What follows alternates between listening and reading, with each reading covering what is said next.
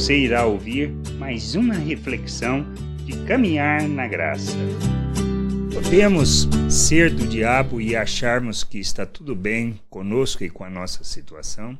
Como refletimos sobre isso? Que devemos analisar? Que precisamos conhecer e compreender? São coisas que nós precisamos responder. Jesus, conversando com os religiosos, fala que eles são do diabo. E nós precisamos refletir sobre a atitude deles, sobre o que Jesus falou e como estamos caminhando nessa jornada. Lá em João, no Evangelho de João, no capítulo 8, do versículo 42 ao 47, lemos: Replicou-lhes Jesus: Se Deus fosse de fato vosso Pai, certamente me havíeis de amar, porque eu vim de Deus e aqui estou. Pois não vim de mim mesmo, mas ele me enviou. Qual a razão por que não compreendeis a minha linguagem? É porque sois incapazes de ouvir as, a minha palavra.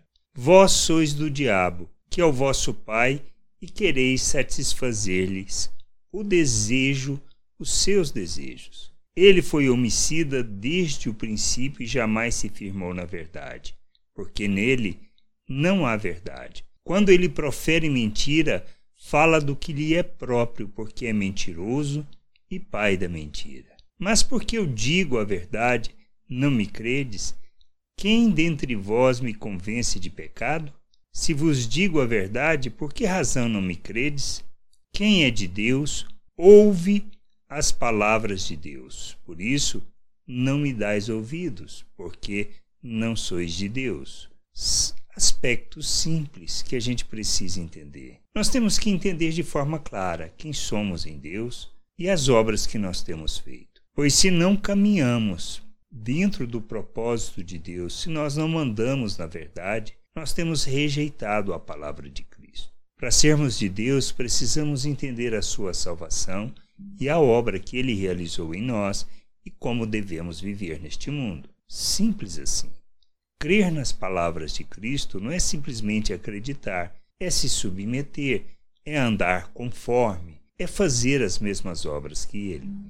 Aspectos que a gente precisa entender. A salvação de Jesus envolve todo um processo onde somos tirados das trevas e transportados para o reino de Deus aonde temos o nosso entendimento iluminado, aonde nós recebemos a nossa justificação, não por merecimento, mas pela graça de Deus e por causa do que Cristo realizou naquela cruz, a sua obra de redenção, de expiação, de propiciação, do, propiciação dos nossos pecados, para que nós pudéssemos ser justificados. Não é merecimento nosso. Quando nós nos submetemos a Ele crendo que Ele é o Senhor e Salvador de nossas vidas, quando nós entendemos isso e nos submetemos a Ele, nós nascemos de novo. Nascemos do Espírito. Por quê? Porque nós arrependemos das obras que nós fazíamos, das obras que realizamos, que estão ligadas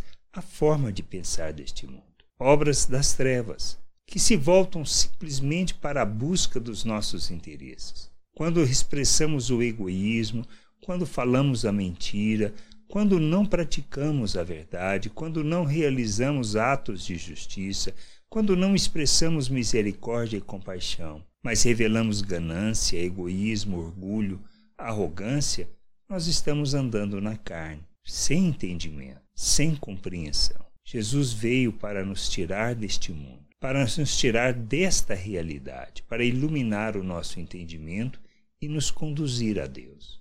E quando entendemos isso e nos submetemos a Ele arrependidos e nos comprometemos com Ele de viver segundo a vontade de Deus, então nascemos de novo, somos feito um novo ser, uma nova criatura. Recebemos um novo coração, recebemos da vida de Deus, da natureza de Deus. Nós temos da mente de Cristo, somos criados à imagem de Cristo.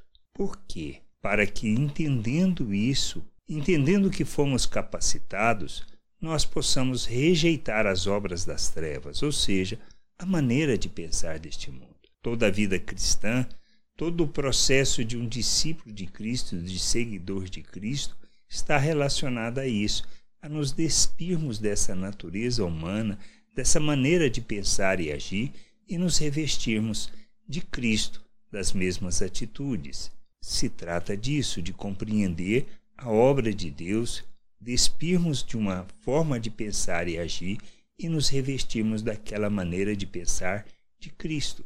Só isso. Por isso a santificação. A santificação se trata disso. Nós nos santificamos para ver Deus. Nós nos santificamos para que as pessoas vejam Deus em nós e assim possam ter o seu entendimento iluminado e crer também em Deus.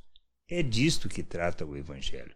Somos chamados para vivermos o reino de Deus na terra, para não praticarmos o mal contra o próximo, mas revelarmos as virtudes de Deus, isto é, expressarmos compaixão, misericórdia, expressarmos a graça de Deus, o amor de Deus, revelarmos paciência, longanimidade, tudo isso que são que é o fruto do espírito, que revela que nós somos de Deus, que estamos em Deus e que andamos em Deus. Agora, se nós não fazemos isso, se nós não caminhamos para a santificação, para o amadurecimento, para realizar as obras que são obras de Deus e que revelam as suas virtudes, na realidade continuamos sendo do pecado, ou perdão, continuamos sendo do diabo, ou seja, continuamos no pecado.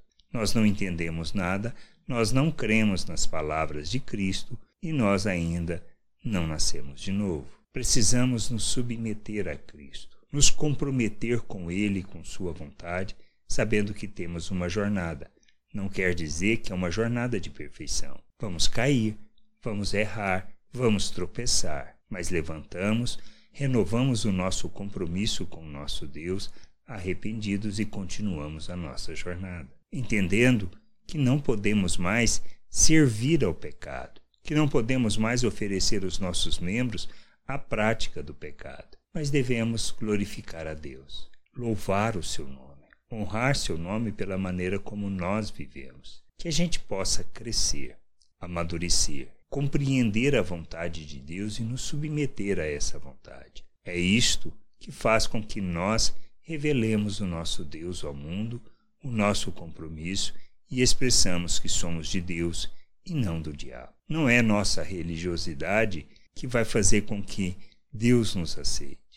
Ele nos aceita não porque fizemos algo bom, mas porque nos submetemos à sua vontade, porque reconhecemos o seu amor e sua obra em nosso favor para nos redimir e nos justificar. Que a gente possa entender, compreender estas coisas e nos submetermos ao nosso Deus e ao nosso Pai, para vivermos plenamente Sua vontade aqui na terra, para que o reino de Deus seja uma realidade aqui na terra como ele é nos céus. Que a gente entenda e que busque o conhecimento do Senhor, pois é no conhecimento do Senhor que nós amadurecemos e que cumprimos a vontade do Pai. Graça e paz sobre a tua vida. Amém.